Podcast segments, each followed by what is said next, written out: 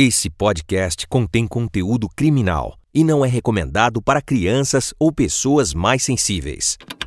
Lembrando que você não pode deixar de seguir ou curtir o nosso podcast se não quer perder nenhum dos novos episódios. 18 de maio de 1973. Dia que mudou para sempre a vida da família da pequena Araceli. Foi nesta data que no bairro Praia de Suá, em Vitória, Espírito Santo, desapareceu a menina de apenas 8 anos de idade. O corpo de Araceli foi encontrado seis dias depois, desfigurado por ácido e com marcas de violência e abuso sexual. Araceli foi mantida em cárcere privado e teve os seios, parte da barriga e vagina lacerados adentadas. Já conhecidos na cidade como usuários de drogas que violentavam garotas menores de idade, os suspeitos do crime pertenciam a duas famílias influentes do Espírito Santo. O crime repercutiu em todo o Brasil e todas as tentativas de punir os culpados simplesmente foram em vão. Em 1991, os acusados foram absolvidos e desde então tornaram-se senhores acima de qualquer suspeita. A partir do ano de 2000, o dia 18 de maio passou a ser celebrado como o Dia Nacional de Combate ao Abuso e Exploração Sexual de Crianças e Adolescentes.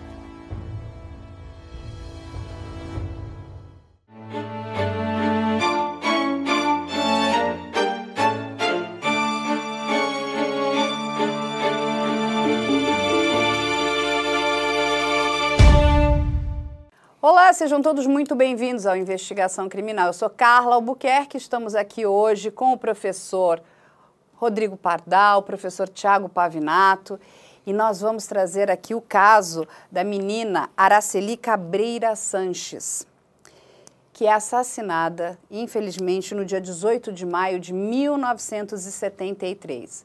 Esse é um caso que é muito pedido, as pessoas querem entender né, o que, que aconteceu com essa menina, né, quais, quais foram os horrores né, que ela passou em, em relação às questões da investigação, do processo judicial. Mas esse é um caso muito importante aqui, não é mesmo, professor Tiago Pavinato? Porque é por conta da Araceli que nós temos aí o Dia Nacional de Combate ao Abuso e Exploração Sexual de Crianças e Adolescentes. Mas eu vou deixar tão bonitinha. Exatamente. É um Ai, caso icônico, icônico, né? Ele, ele chocou tanto que ele virou símbolo da luta contra o abuso infantil. E, por mais sádico, lamentável que pareça, na semana né, que se relembra, que se conscientiza contra o abuso infantil, nesse ano nós tivemos, na mesma semana, aquela juíza negando o direito ao aborto àquela menina de 10 ela... anos se ela já sabia, se ela já era versada na arte do sexo. Perguntando se ela aguentava mais um pouquinho. É, exatamente. Né? Você vê que leis, bandeiras, comemorações no Brasil são muito vazias, infelizmente. Mas o caso Araceli, de 1973, Vale lembrar, né, um contexto histórico, nós vivíamos sob o regime militar, é, no qual, vigendo o ato institucional número 5, direitos e garantias individuais foram, para não dizer aniquilados, suspensos. E nós tínhamos uma brutalidade policial é, incentivada pelo poder central. Nós tínhamos um STF com nomes muito estrelados, mas casos que não eram investigados não eram processados, não sendo processados, não chegavam a esses grandes juristas. E o caso Araceli foi um desses casos em que nós identificamos novamente o favoritismo de poderosos junto a poderosos para que um crime contra uma menina pobre, humilde, não fosse solucionado. Essa menina foi à escola, muito resumidamente. Na saída, ela esperava o ônibus e um Mustang branco, né, um carrão à época. Sim. Quem no Brasil tinha um Mustang em 1973? Até hoje então, um carrão. Nós já vemos que um dos envolvidos, ele fazia parte dessa, dessa elite, e uma elite durante um governo autoritário é também uma elite autoritária, é uma elite acostumada com impunidade. Bom, Paulo, né, o Paulinho era dono desse Mustang e estava com a namorada, a noiva. E ele fala para chamar a menina, fala que o tio Paulinho vai levá-la para casa.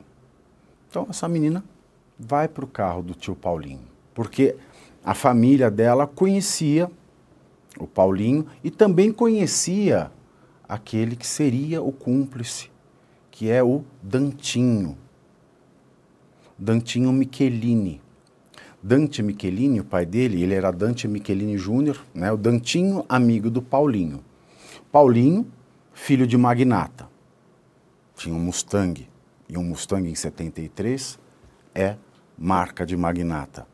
O Brasil era um país fechado, uma economia fechada, não existia importação. difícil. E o Dantinho, por sua vez, filho do Dante Michelini, que era um grande latifundiário ali do Espírito Santo. Então, nós temos duas famílias poderosas. O corpo da menina foi achado seis dias depois do desaparecimento. E a investigação ela teve muitas idas e vindas. A família reconhece, mas dizem que a família estava muito perturbada, então não aceitaram o reconhecimento. E depois reconheceram sem a família. E depois, com o impasse, essa família ainda foi abusada por golpistas, é, se dizendo: Olha, eu sou sequestrador, você me paga tanto que eu devolvo sua filha. A família pagou, a filha, obviamente, não apareceu. E só depois o exame técnico pericial confirmou que aquele corpo era da menina Araceli. E a testemunha-chave para que se chegasse ao Paulinho e ao Dantinho foi a namorada do Paulinho. Foi a que, aquela que serviu de arapuca para a menina, menina. Exatamente, Marisilei, se não me engano o nome. Uhum. Ela, ela foi a testemunha-chave desse processo. O que aconteceu? Paulinho e Dantinho, né, numa sociedade rural brasileira, muito ricos, destoando de todos, eles eram conhecidos ali na sociedade como usuários de drogas, faziam e aconteciam, notoriamente conhecidos por abusar de meninas pobres. Eles levaram Araceli é, para o porão e para o salão de um estabelecimento comercial, um restaurante do pai do Dantinho, e lá eles deram LSD para a menina, estupraram, bateram, cravaram o dente, arrancaram um pedaço do seio, acabaram com a vagina dela dentadas. E quando a menina estava muito. ainda levaram para um hospital. Quando ela não tinha mais é, chance de sobreviver, levaram a menina, jogaram ácido para dificultar o reconhecimento do corpo e depois de toda essa lambança macabra, jogaram o corpo dela ali nos arrebaldes do hospital infantil. O investigador que acompanhava o caso, perto de chegar a Paulinho e Dantinho, foi morto. E a impunidade aí teve vez. É, e aí, assim, né, a gente fica aqui no Brasil é, estarrecido né, com Jeffrey Dahmer. Olha o que fizeram com essa menina aqui, professor Pardal. E assim, essa que foi descoberta, porque como o professor Pavinato aqui explicou, eles eram abusadores de crianças. Agora, o que, que dá errado nesse processo? Que ele não vai para frente? É, o que aconteceu é que o Dantinho tinha muita influência tanto com policiais como com oficiais da ditadura, foi em 73. Uh, e ele usou isso para evitar que a investigação caminhasse de maneira adequada. Então, por ser um sujeito bastante poderoso, como já ficou demonstrado pelo que o Pavinato falou, ele usou isso para que a investigação ou não caminhasse, ou se eram criados álibis o tempo todo para desviar o foco da investigação. Então, o que aconteceu ali foi uma foi que o poder público se deixou corromper pelo poderio econômico e pela influência também política, pelo poder de um sujeito. E claro que naquela época o poder econômico dependia do poder público, porque o poder Exato. público Exato. era autoritário, Exato. a ponto de eles se sentirem à vontade para fazerem o que fez com uma menina de 8 anos de idade. Exato. É, é, isso, esse é um ponto muito interessante. Né?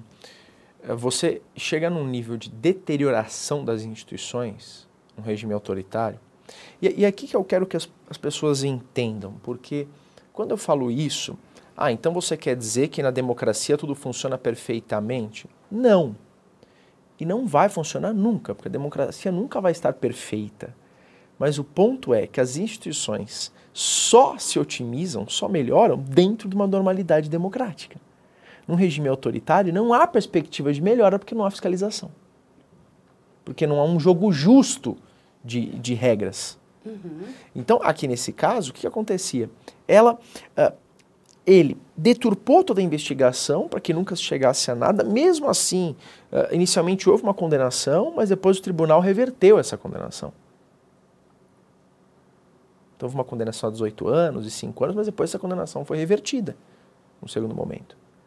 Então a gente percebe aí uh, como essa, essas, essas instâncias econômicas, né, esse poderio, e a gente está falando de um latifundiário, ele consegue se miscuir no poder político, porque de certa forma há um jogo de, de troca de favores, algo perverso aí, e ele sabe, e, é, e, e, o nível de distorção é tão absurdo que é como se ele já soubesse ou tivesse a certeza de que nada vai acontecer. Então a, a, a, a criminalidade ocorre aí já diante de uma sensação que nada vai acontecer. Ele não, ele não comete o crime pensando, bom, depois do crime eu vou ver o que eu faço. Não. Eu vou praticar o crime porque eu sei que não vai acontecer absolutamente nada. É certeira. Ele tem certeza da impunidade. Claro que muitas vezes ele pode ter certeza e se enganar, mas, mas, mas não foi o caso, né? Porque essa situação nunca foi resolvida. Então, e, e, e, claro, numa época em que você tinha menos órgãos de fiscalização, uh, e além do que, o Pavinato falou, hoje numa sociedade da informação, a notícia escapa muito mais rápido. Naquela época, para você segurar algo sigiloso que poderia te prejudicar, era mais fácil. Porque qualquer escrito demoraria quanto tempo para chegar até uma pessoa? Quanto tempo a informação demoraria para ser transportada? Hoje, se eu ver algo que pode ser comprometedor, em cinco segundos eu faço isso chegar a centenas de pessoas. Sim. Então, claro que isso também dificulta, porque por vezes acontece, por exemplo, de você ter uh, um caso desse uh, em que hoje alguém filma ou alguém passa por perto, já manda uma já filma. Antigamente isso era impossível. Claro que isso dificulta, mas também a gente não pode ficar dependendo disso. Esse é o ponto, né? A gente, quando a gente conta com essas investigações, a gente não pode depender de um herói que vai passar por ali aleatoriamente, vai ver e vai fazer algo. Não é função do cidadão fazer isso. As instituições deve, deveriam funcionar. Mas no regime autoritário, elas são feitas, é até errado, elas são feitas para não funcionar? Não, elas funcionam para quem está no poder. Então é muito interessante isso, né? Quando as pessoas falam assim, ah, mas então quer dizer que a, a investigação não funcionou. Peraí, não funcionou para quem? Para o Dantinho funcionou. É. funcionou para o lado mais forte. Agora deixa eu fazer uma pergunta para vocês. É, esses acusados foram para o tribunal do júri, correto? Eles foram sentenciados uhum. ali. Te, aconteceu, te, tivemos um Sim. conselho de sentença. O que, que acontece? Aí ele subiu, é isso? Recorreu. Houve Recorreu, recurso, houve o recurso. E com base em quê? Os juízes togados anulam tudo que foi feito? Então, é, o, que, o ponto interessante, o argumento foi um argumento de falta de provas. Foi uma decisão de mais de 700 folhas, argumentando que não há prova suficiente, insuficiência probatória. O, e aí é engraçado, porque é a mesma, a mesma discussão dos irmãos Naves. A gente tem um momento da história em que, em, em que não havia também o quê? Soberania dos vereditos. Porque se houvesse, o tribunal não poderia ter reformado a decisão de primeira instância. É, não, porque prova é o que não faltava. Aqui ele reformou de novo, ou seja, eles tinham sido condenados, é, o tribunal reformou. Só teve o testemunho da Marisilei e uma mulher, em 1973, tinha sobre, pesava sobre ela o ignorantium rerum forensium, Exato. Então a, a palavra dela vale menos. Exato. Aí vai concreto- o Paulinho fala, não, ela ficou com raiva porque o Paulinho largou dela. E essa testemunha não vale nada. A prova testemunhal sempre foi conhecida como prostituta das provas. Então ficou só aquela testemunha. Até, e curioso, né? Porque até a obra que apareceu a imagem, é, era, que, a- que feita em, em homenagem à menina, mesmo quando foi te- quando o autor, que é o José Lozeiro, ele tentou publicar a obra, ele sofreu represálias, ele Sim. sofreu tentativas de queima de arquivo para que a obra não fosse publicada. né? Ele foi ameaçado. Então, é, é Os interessante. criminosos não tinham interesse, né? É, e é interessante, né, quando a gente percebe que, por isso que muitas vezes, e, e aí as pessoas talvez não entendem isso, quando a gente tem crimes, principalmente, esse é um crime contra uma menor, mas, por exemplo, quando a gente tem um crime sexual ah, praticado numa clandestinidade por um homem que tem uma certa posição de poder, é muito comum as pessoas desconfiarem. Ai, por que, que a mulher não falou antes? Porque, por favor, numa situação como essa, tanto essa, como numa situação Paulo Pavese, como nessa, na, na, na, na situação do, do, ah, de Goiás, do, do, daquele suposto, me deu branco agora, do chefe espiritual lá. Ah, o. João de Deus. O João de Deus, demônio. me deu branco. É, perce... a gente, por que, que é tão difícil você tentar levar um processo adiante contra essas pessoas? Porque você está lutando contra o sistema. Esse é o problema. E aí uma mulher que é vítima de qualquer situação dessas, ela fala, tá, qual é a chance de eu ir até a delegacia falar e isso ir adiante? Qual Ainda é a mais chance? sabendo que eles têm é, autoridade no bolso. Ela não vai apanhar lá, ela não vai ser estuprada na delegacia. Se ela for até lá relatar e não acontecer nada, ela já está no lucro, porque provavelmente ainda vai sofrer uma represália por isso. Então, por isso que elas não denunciam. Né? E aí, no caso, não foi o caso porque foi uma menor, ela foi morta, mas também é que é um caso em que você tem uma vítima cuja família está numa posição de vulnerabilidade social, econômica, e ela tem que lutar contra o sistema. Para ela fazer toda essa investigação andar, esse processo andar e esses sujeitos serem condenados e presos, presos, coisas que nunca foram, chegaram a ser condenados, mas foi revertido, você tem que lutar contra todo um sistema corrompido. E como é que você faz isso no regime autoritário? No caso dela, foi preciso um vereador que se compadeceu da história, se tornou deputado e abriu uma CPI sobre o caso. Ou seja, percebe por que, que aí, ou seja, foi necessário o quê? Que alguém que tivesse também algum poder se colocasse do lado da vítima. Porque ela, enquanto cidadã, ela não tinha poder nenhum, a família dela. Não, e você está falando de crianças, não é? A gente aqui outro dia entrevistou a, a Luciana Temer, do Instituto Liberta, e ela traz um, um dado que é muito triste, né? Porque quando você para para pensar, quem são as, as pessoas que são estupradas, né? No nosso país, que são abusadas. Na, na nossa cabeça, a primeira coisa que vem são mulheres, né? E ela fala, não, você está errada. São crianças. E crianças muito pequenas, porque quando a gente olha para. Essa é uma menina de 8 anos. E a gente está aqui em 1973. Aí a gente chega aqui em 2022. E essas crianças continuam sendo abusadas, mortas, estupradas. Lógico que é diferente. Hoje nós temos aí um sistema, né? Que é, nem se compara, nós não estamos mais vivendo esse, né, esse regime aqui de exceção. Então a gente entende que a, a nossa polícia está fazendo um bom trabalho de investigação, espera-se que o Ministério Público também esteja fazendo um bom trabalho, que a Justiça esteja aí acolhendo. Mas é muito triste tudo isso. Olha o que aconteceu com essa criança. E é assim, eu, eu- o que, que a gente precisa mais para mudar, né? E perceba essa notícia que interessante. Em 2020, 164 casos de violência sexual contra vítimas de até 19 anos. Então, isso de 2020. Que aí, Vitória. É. exato, ou seja, na mesma capital do caso Araceli, né? Então, registrado. E, é, é, Imagina-se que haja isso, alguma subnotificação. E 164 aí. casos foram os registrados. Provavelmente então, o número de casos é muito maior do que isso, porque certamente, porque certamente a maioria sequer chega a conhecimento das autoridades. A maioria. Ou vai chegar só depois de anos de abuso, que são os processos que eu pego. Né? A garota começa a ser abusada com 9, 10 anos, e aí quando ela tem uns 13 que ela começa a perceber com as coleguinhas da escola que aquilo está errado, porque ela fala, olha, fazem isso comigo. A coleguinha fala, ah, mas comigo ninguém faz isso. Aí ela começa a perceber meio que sem querer que aquilo está errado. E aí que isso, aí ela conta isso para alguém da família, que leva para o conselho tutelar. 90% dos casos que eu pego é assim.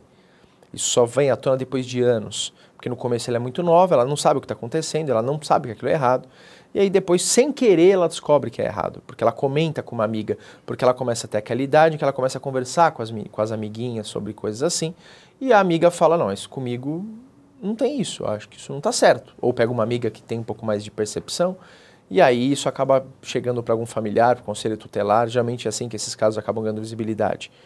É, então, uh, mas isso é muito interessante porque geralmente a a, a, você que ela tem essa preocupação de perguntar, mas qual o saldo que fica disso, né? Ou será que é porque uma vez que houve isso e foi muito triste, será que isso não deveria pelo menos deixar um legado?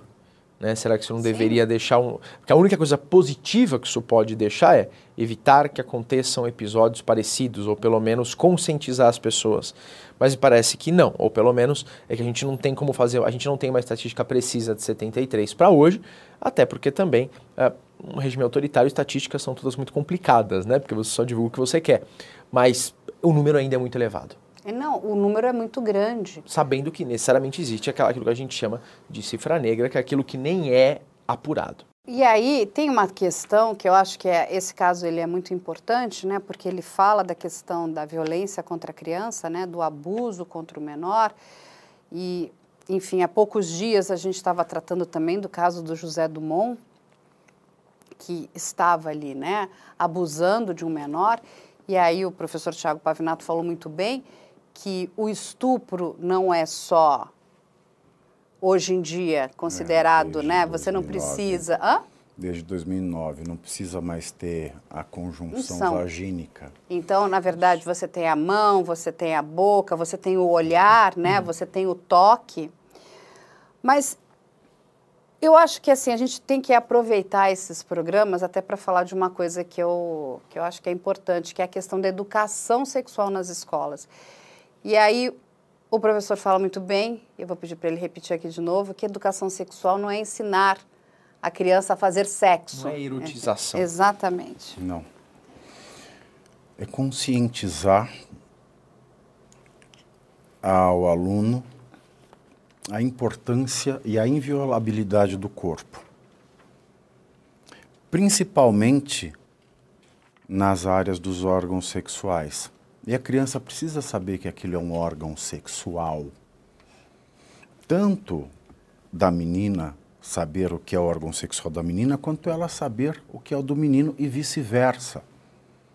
Porque órgãos sexuais, além dos excrementos, das urinas e das fezes que saem por eles, fora essa questão, fora questões dérmicas, eles servem para o sexo.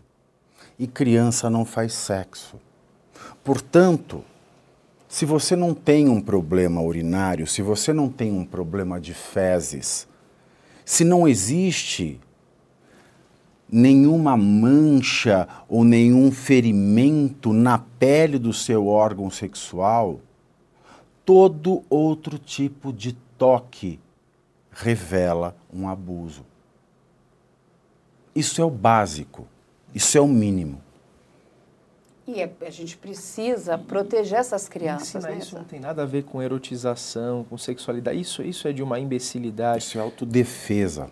Ela, porque no final das contas, até porque, como eu falei, nos processos que eu pego há uns 12 anos, 90% dos processos envolvem casos de abuso contra menor que ocorrem dentro das residências. Então, nesses cenários, quem está ali presente? O abusador e a vítima. Depois pode alguém proteger essa vítima, mas naquele momento é a vítima que está ali. Então, se ela não tem a menor noção de que aquilo é errado, Ela não tem nem como agir, ela não vai contar para ninguém. Até porque muitas vezes ocorre também, nesses casos, nem, não em todos, mas em alguns ocorre uma, uma ameaça velada, ou às vezes até nem tão velada, coisa do tipo. Às vezes o padrasto abusa da criança, eu peguei vários processos assim. E o padrasto vira para ele e fala: Olha, mas você não conta para sua mãe, porque você sabe que a sua mãe gosta de mim, né? Então, uh, se você contar para sua mãe, ela vai ficar sozinha. E ela vai ficar brava. E ela pode te bater. Olha, quer dizer. Ou quando ele não fala que vai matar. Ou quando mãe, ele não né? ameaça diretamente, quando ele não diz, olha, se você É contar, se você absurda com a contar, se você contar isso, ah, você pode se prejudicar, você pode se machucar. Então tem a, a- a ameaça direta, mas muitas vezes não é direta. É um certo temor. E usando essa mãe da criança, ó, eu vou acabar, se você contar, eu vou brigar com a sua mãe. E aí vai ser pior para você, porque aí eu não vou mais poder te dar pagar a sua comida. Então, muitas vezes existe isso, porque às vezes o abusador não fala nada, mas muitas vezes existe toda uma construção psicológica para a garota não contar aquilo para ninguém. Muitas vezes os processos existe isso. Ah, mas ele falou alguma coisa para você? Ah, falou que era um segredo. Ou então, isso é muito comum também, ele disse que era um segredinho nosso. Segredinho é cruel, né? Porque quando você pa- para pra É pensar para isso criança... que você precisa de educação sexual, perceba? É tão óbvio. Não, e assim, esses, os Olha abusadores... que violência, né? eles estão né, ali no entorno da criança. São pessoas muito próximas da criança. Inclusive, a própria educação, né, a- essa questão da educação sexual, alerta a criança para isso. Porque não é porque é seu pai que pode fazer isso, não é porque é sua mãe que pode fazer isso, não é porque é seu padrasto, ou seu tio, ou seu avô, ou seu primo, ou seu irmão mais velho. Não, não pode. Né? Tem um caso é, americano também que é muito triste, que é daquele dos irmãos Menendez, que foram abusados desde a eles eram desde a pequena infância pelos pais nos Estados Unidos. Os pais, o pai era um magnata, né, do audiovisual americano. Mas assim, o que eles torturaram aqueles dois rapazes, né, crianças, depois eles se tornam adultos, né, mas foram anos e anos e anos de tortura. E aí o que, que aconteceu no final? Eles acabam matando os pais, né? Mas, a, inclusive, é, a, porque a justiça ela falha em todos os lugares, né? Isso é importante também deixar claro aqui nos Estados Unidos, em todos os lugares. Não é, não é só no Brasil que a justiça é falha. Eles, por um jogo político lá também, o promotor precisava aumentar o número de condenações para que ele pudesse ser reeleito, porque lá é um outro sistema. Ou seja, era muito importante que esses dois irmãos fossem condenados à pena máxima, apesar de terem sofrido todas essas sevícias, né?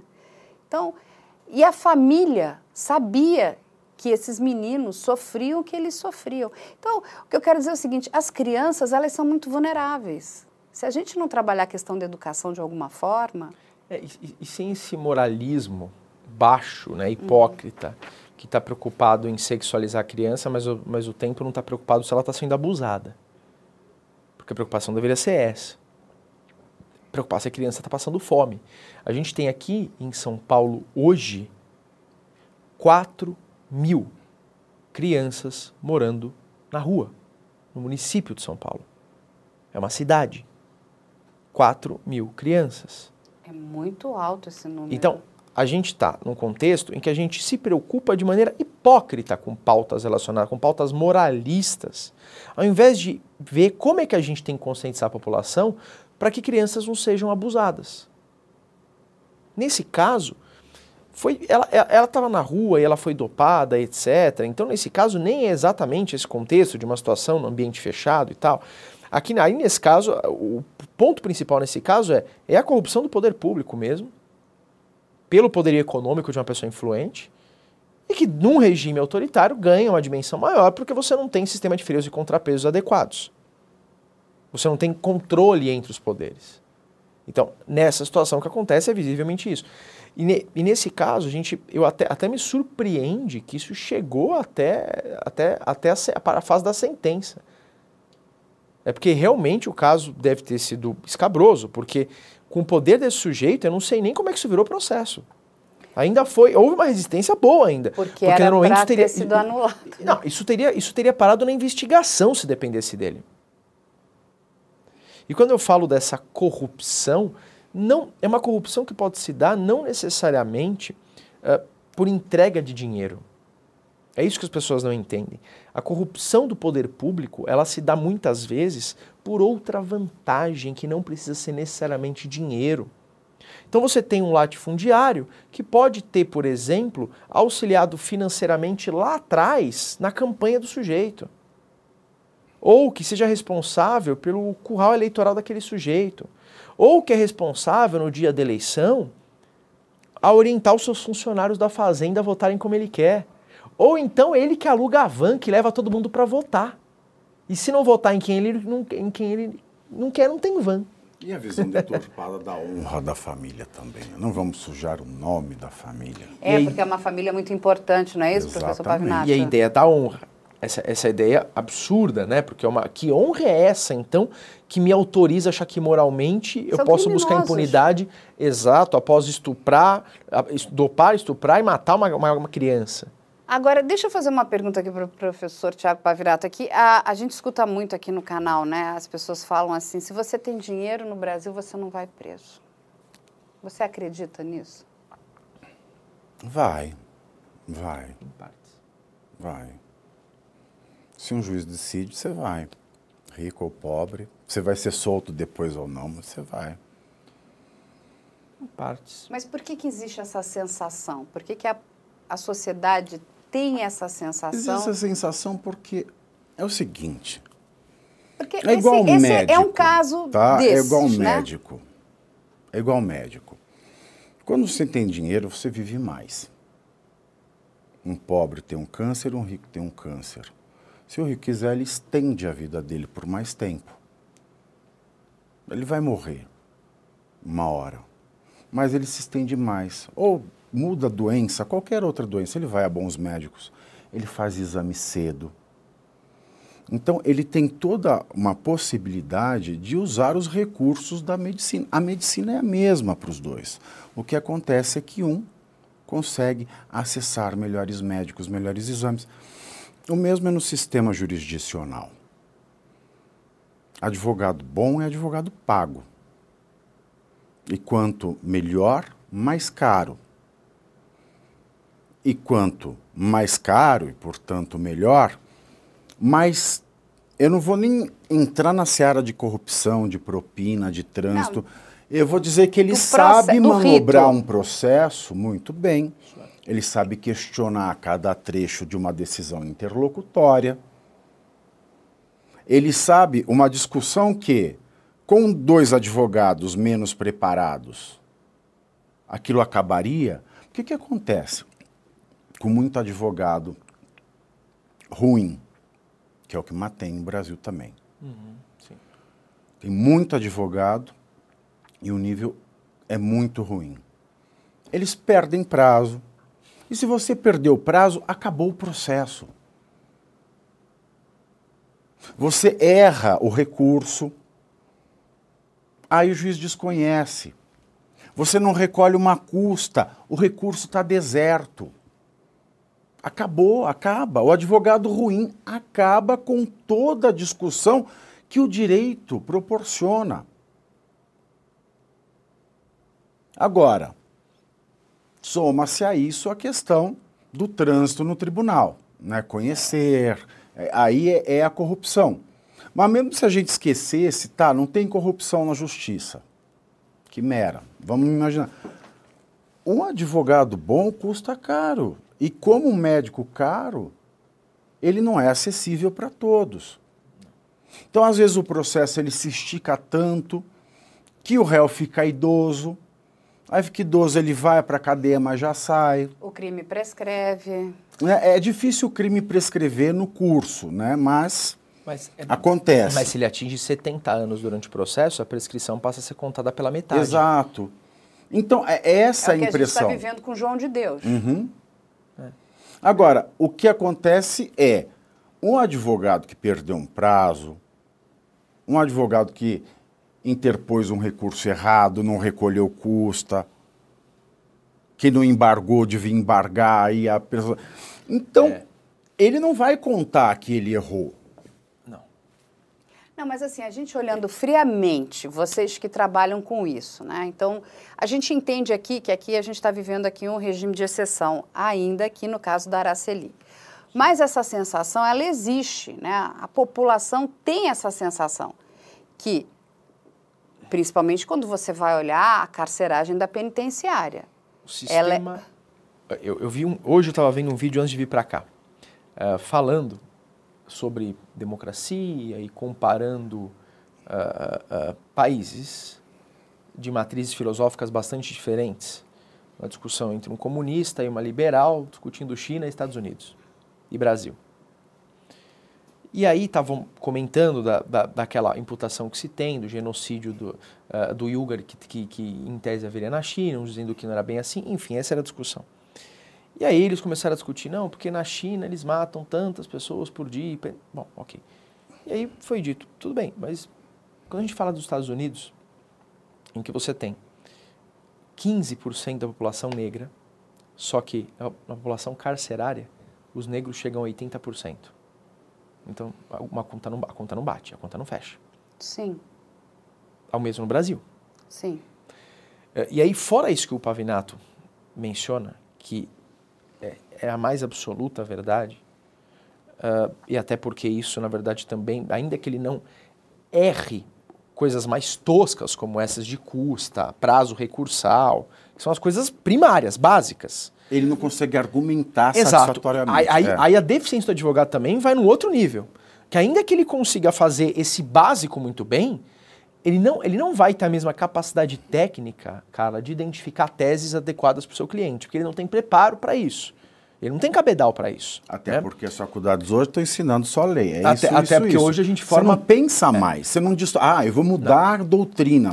a gente forma tecnocratas e maus tecnocratas hoje, nem bons tecnocratas mais. Esse é um, esse é um ponto, mas eu acho que esse é um, esse é um problema micro. Problema macro do, da- do sistema penal, que toda a criminologia crítica traz. O sistema penal necessariamente é seletivo. Estruturalmente ele é seletivo. A abordagem num bairro é diferente da abordagem em outro bairro. A abordagem a depender do fenótipo da pessoa é diferente. Talvez eu talvez eu não sinto isso. Mas se você perguntar para alguém que mora num bairro mais afastado ou uma pessoa é diferente, basta perguntar, porque eles sentem na pele, a gente não. Aí você fala, ah, mas o que isso repercute? Isso repercute se você já vai ter uma abordagem que é mais truculenta, contra uma é diferente. Essas pessoas elas já são potencialmente mais aptas a serem destinatárias da norma penal. Além do que, o o Zaffaroni faz uma divisão que eu gosto. Ele fala em crimes toscos, né, que são os crimes de colarinho azul, porque nas fábricas os proletários usavam camisa de colarinho azul. Azul. E os white collar crimes. Quem, quem cunhou essa expressão foi o Sutherland, Edgar Sutherland, a expressão crime de colarinho branco. Porque eram né, os colarinhos usados pelos, pelos proprietários das fábricas, etc. Veja, o crime, normalmente, quando a gente fala do crime praticado pela classe mais baixa, e que tem ou menos instrução, ou menos condição econômica, que tipo de crime, em regra, um sujeito que mora na rua vai praticar? Se ele for praticar um crime, ele vai praticar um crime contra o sistema financeiro? Ele vai praticar um crime contra a bolsa de Tem sangue, valores? Tem sangue. Ele vai praticar um crime tosco, ou um crime de sangue, ou um crime de furto, ou ele vai dar um golpe em alguém ali na rua mesmo. Percebe que visualmente é muito mais fácil identificar esse crime? Primeiro porque o sujeito não vai tomar um cuidado maior para lidar com, para apagar as provas desse crime. Ele nem tem uma estrutura para isso. Então é muito mais fácil você chegar num crime desse. Desde que você seja uma polícia sem estrutura. Uma polícia desestruturada, ela vai fatalmente pegar muito mais facilmente crimes de rua. Porque é mais fácil, você põe a PM lá, ela começa a correr atrás de bandido que está na rua, que pegou o celular e saiu correndo. Agora, como é que você faz para uma polícia apurar um crime ocorrido em Wall Street? Apurar os crimes de bilhões que ocorrem na Faria Lima. Aí precisa do quê? De inteligência. Aí Não, você precisa de estrutura. E a nossa polícia é sucateada. E não, e mais do que Então, isso, então, né? Mas aí você entende por que, que o sistema é seletivo? Percebe Eu que en- é estrutural. Eu entendo que o sistema é seletivo, mas, de novo, quando a gente olha aqui, essa menina, ela. O, o, o que, que aconteceu, né? Foi um crime com- de colarinho azul. É que nesse caso não foi um crime de colarinho branco. Porque aí o fator foi outro. Aí foi um fator mesmo de corrupção do É, sistema. foi o fator corrupção. Aí foi corrupção do exatamente. sistema, mas não é só esse, aí que tá. Não é só esse fator que torna a justiça seletiva. Sim. Esse é um dos. Mas são vários casos, até hoje, né? As pessoas têm essa sensação de impunidade. Então, se você tem dinheiro, o sistema está ao seu favor, né? No sentido, você tem, você pode contratar bons advogados, o, bom advogado sabe jogar com o sistema. E, e assim, só para a gente terminar aqui, a minha dúvida é: o sistema, o nosso sistema hoje, ele é bom? Vamos, esquece a corrupção, tudo isso. Tá. Vamos dizer que a gente não, não vai trabalhar com corrupção nenhuma. A gente vai Tá, dentro. no mo- modelo ideal. Ele é em- bom, em que não haveria essa corrupção. quantidade de recursos, de isso, daquilo, e, enfim, isso é bom ou é ruim? Porque quando a gente vê um crime como esse, dessa menina, e esses crimes continuam acontecendo, e dependendo de quem comete o crime, Vamos O lá. nosso sistema é muito bom, mas ele custa caro. A gente tem que tomar cuidado. A gente não tem dinheiro para pagar um sistema bom. Então a gente tem um sistema bom no papel, mas custa Exato, caro. Exato. E, e tem um problema, a gente tem que tomar cuidado quando a gente entra no discurso de que, ah, mas existem muitos recursos. Isso, empiricamente, é frágil esse argumento. E- mas, por outro lado, é que você vê esse caso, e aí quando você fala, ah, não, mas deixando a corrupção de lado. Mas se você deixa a corrupção de lado, eu ignoro esse caso, porque foi o motor desse caso. Por que, que eu estou dizendo isso, cara? Porque olha que interessante. Eh, da mesma forma que nesse caso, a quantidade de recursos e o poder deles evitou que eles fossem punidos, só que aí nesse caso houve a corrupção, a gente não tem como ignorar isso porque é o fator principal aqui. Em outros casos, se não fossem tantos recursos, a gente teria, por exemplo, um sujeito que furtou dois pacotes de miojo preso até hoje. é, isso é. Isso é Você é percebe? lastimável, aí, né? não- por isso que não dá para analisar isso sem analisar o quê? A realidade, a materialidade. Qual é a materialidade? Quando você diz vamos diminuir as possibilidades de recursos, você está falando disso dentro de um sistema seletivo. Que, porque você acha que com isso, esse sujeito aqui, desse caso, vai ter mais chance de ser preso. Eu acho que é aí que a premissa está errada. Por quê? Porque se você diminuir a possibilidade de recurso, você vai deixar o sujeito pobre mais propenso ao sistema, porque ele vai ter menos meios, e esse que tem como escapar do sistema, cara, com meia dúzia ou com um recurso, ele vai continuar escapando. Não, isso, Porque isso ele é- fura o sistema. Isso é muito importante que vocês estão explicando aqui, né? Porque como a gente acaba tratando de crimes contra a vida, ah, e são muitos, infelizmente, são muitos casos, né? Mas eles não são a realidade das nossas penitenciárias. Ah. A realidade das nossas penitenciárias é um outro tipo de crime. é isso? 70 a 80% dos nossos presos em presídio masculino, que é a imensa maioria, o Brasil vai chegar agora à faixa de um milhão de presos em breve, Nossa Senhora. tá? É, ou seja, né? é, Pois é, a gente tem aí então 0,5% da população presa. Então, quando a gente fala dessa situação, a gente está falando de uma hipótese em que ah, você tem aí 70% presos com- pelos seguintes crimes. Primeiro, tráfico de drogas. Ok. 30 a 40% tráfico de drogas. Depois, os outros 30 crimes patrimoniais. A maioria roubo. Roubo. Os outros 20% se dividem nos demais crimes do Código Penal. Então, São o vários. grande motivo, que são trocentos, né, tem mais de 300 artigos. Então, assim, o grande problema do encarceramento no Brasil hoje é a guerra às drogas. É a prisão decorrente do tráfico de drogas. E se você vai para um presídio feminino, então, aí é 70, 80% presa só de tráfico de drogas. 70 a 80%. Presídio feminino, quase que a totalidade está presa em razão de tráfico de drogas. Uau. É um percentual que é acima da metade. Presídio masculino é 30 a 40%, mas para pensar que é quase metade por um crime só. Daí você tem o resto, por roubo, ah, um estelionato, ou um furto que às vezes é mais grave, apropriação. Aí pode ser né, estupro, mas aí. tá, isso é um ponto interessante. Quando você pensa em preso por estupro e homicídio, você juntar os dois, não vai dar 5%. mesmo com esse número tão grande É que a gente acaba pegando de esses. vítimas, É né? que a gente pega esses. Sim, só que a gente está falando de um milhão de presos. A gente está falando de um milhão de presos. Então, o número é grande de vítimas, o número de pessoas presas também é muito elevado. A gente está num país com 220 milhões de pessoas. Então, os números, os números são todos elevados mesmo. Claro que isso não justifica. Mesmo assim, o Brasil é um dos países mais violentos do mundo. A taxa de homicídio por 100 mil habitantes aqui é absurda. É muito alta. É equivalente a um país que está em guerra. E é claro, e a corrupção é o pior vetor nessa história toda. Sim. O sistema é bom, os recursos são bons. Eles devem existir. Mas esse é um sistema caro. É um sistema caro. E aqui não se gasta com o que se deve. E além de ser um sistema caro, nós temos uma parcela considerável de juízes, especialmente na primeira instância, que não ajudam. Por exemplo, vou falar um caso de uma idosa que faz um tratamento de câncer, precisa comprar remédio, ela tem uma bolada para receber de um legado, mas ela não consegue fazer exame nem pagar médico. O juiz da nona vara da família sucessões aqui de São Paulo,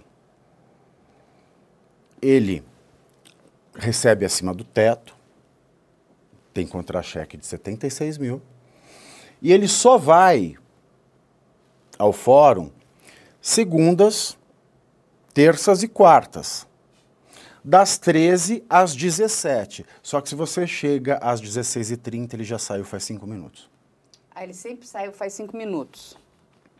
Ou ele ele Que tá processo vai de- andar? Nenhum, não, realmente. É culpa do recurso? Não, não é. Mas aí que tá. É é a brincadeira dos filhos e contrapesos, que numa democracia mais consolidada teria que funcionar. Por quê? Porque você, o problema é que você tem conchavos entre os poderes. Por quê? Se você você está falando de um caso em que, em que a parte é uma idosa.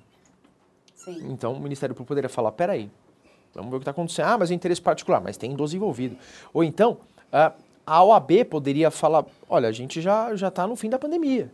Então por que, que esse magistrado não está no, no fórum no horário que ele deveria estar? E- Até para estar à exatamente. disposição dos advogados. Não, e detalhe, Ah, essa, seja, semana, essa semana teve feriado na quarta, só foi segunda e terça. Per- per- então, às que- 16h30 da terça ele já tinha saído Per- às 5 per- minutos. Perceba então que as instituições também não cobram. Por quê? Porque tem rabo preso, porque tem conluio. É, isso é muito triste. Entendeu? é? E por outro lado também, o que acontece? Aí você tem ah, o judiciário também, que é quem, no final das contas, é o presidente do Tribunal de Justiça, que é o cara que dá a última palavra nos precatórios do Estado de São Paulo. Então, ele tem o trunfo na mão, porque ele pode quebrar o Estado dependendo do que ele soltar de precatório do Estado. Então, ele usa isso como mecanismo de chantagem para o governador do Estado liberar verba mais para o tribunal. Perceba que a gente no Brasil, a gente tem, talvez em parte pela formação colonial, a gente, não conseguiu ainda separar bem o público do, do, do privado, do particular. Existe uma relação muito espúria, e exatamente nesse caso aqui, é isso que isso, isso demonstra, é uma relação muito espúria entre o público e o particular, em que um se vale do outro para obter uma mútua vantagem. Só que aí, valores básicos de cidadania de quem não está fazendo parte desse jogo ficam esvaziados. O problema do Brasil é o brasileiro privilegiado. Existe uma, existe uma, uma pesquisa que foi feita quando a gente fala da, da- das elites do país. Quando eu falo de elite, não é o cara que ganha 30 mil e é assalariado. É elite de verdade. É uma das elites que menos contribui com o país. É uma das elites que menos ajuda o país. né? Na ideia de vamos ter um projeto de nação para que o país seja um pouco menos injusto, um pouco menos desigual. A gente, é nós somos o sétimo país mais desigual do mundo. Como é que um país que está no G20 e que já foi a sexta economia do mundo é o sétimo mais desigual do mundo? Ou seja, riqueza ele tem. Mas para onde está indo? Se você olhar um mapa dos países mais desiguais do mundo, o primeiro é a África do Sul, teve apartheid.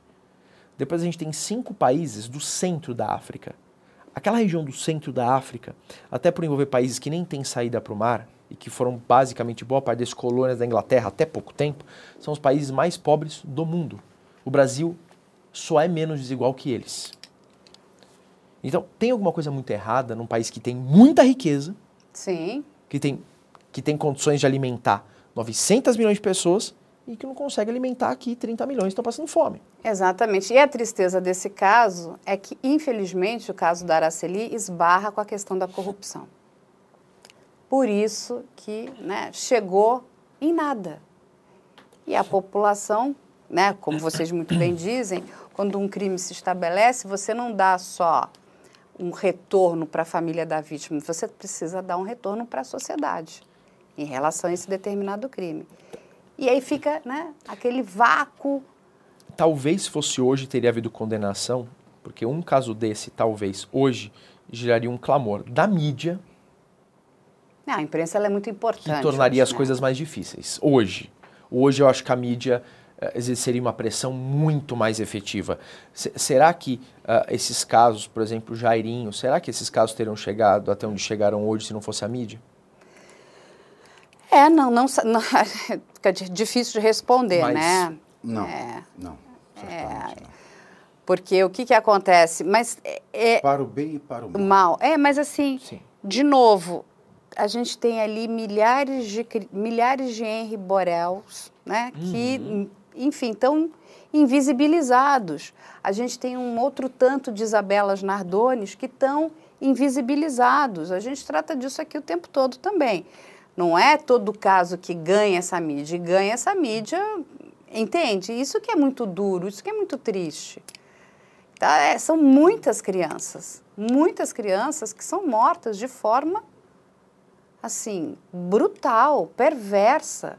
Né? Porque o que, que uma menina de oito anos, qual é o risco que ela pode né, oferecer para um outro homem, aqui no caso seriam dois homens, não é isso?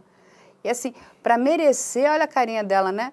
Essa violência toda, é uma criança, gente, né? A gente, nós criamos também uma sociedade de monstros, né? Porque um, uma pessoa que faz o que, que esse homem fez com essa criança, só tem oito anos. É oito anos. Exatamente quando a gente olha o Henri Borel, que até hoje, né, a gente ainda está vivendo essa questão do, do, do processo, o que, que vai dar, né, que, o que, que vai acontecer com esse julgamento, a gente acompanha, mas é essa daqui. É, e curioso que no caso do Henri Borel, né, uh, anos se passaram, e esse ano foi aprovada uma lei chamada Lei Henri Borel. É. Uh, e aí, de novo, aquele, debate que a gente sempre tem, né? Ah, mas que legal, foi aprovada alguma lei, você acha que vai mudar alguma coisa? Isso deve ser a minha resposta. E a do Pavinão não vai mudar absolutamente nada. Ah, mas que bom que aprovaram. Então, eu acho que só aprovaram esse ano porque é ano de eleição. Para ficar fresco na memória. É, É. tantos e tantos e tantos, como dizia Ferreira Goulart, foi apenas a morte de um homem comum e como ninguém noticiou o fato, damos aqui o nosso relato. Mas nós falamos aqui. Gente, eu queria agradecer aqui ao professor Pardal, ao professor Tiago Pavinato. Muito obrigada aos nossos professores que deram mais uma aula. Infelizmente, o caso Araceli é um desses casos que deixam aí uma mancha no nosso país. Muito obrigada à minha equipe. Se quiser conferir o especial que fizemos sobre o caso ou assistir essa entrevista na íntegra, é só acessar o nosso canal do YouTube. O endereço é youtube.com/op Operação Policial. youtube.com/op Operação Policial. Tudo junto. E agora você também pode dar estrelas para o podcast se estiver ouvindo o nosso conteúdo pelo Spotify. Se você achar que a gente vale 5 estrelas, pontue a gente, por favor, é importante. Esse podcast é produzido pela Media Land.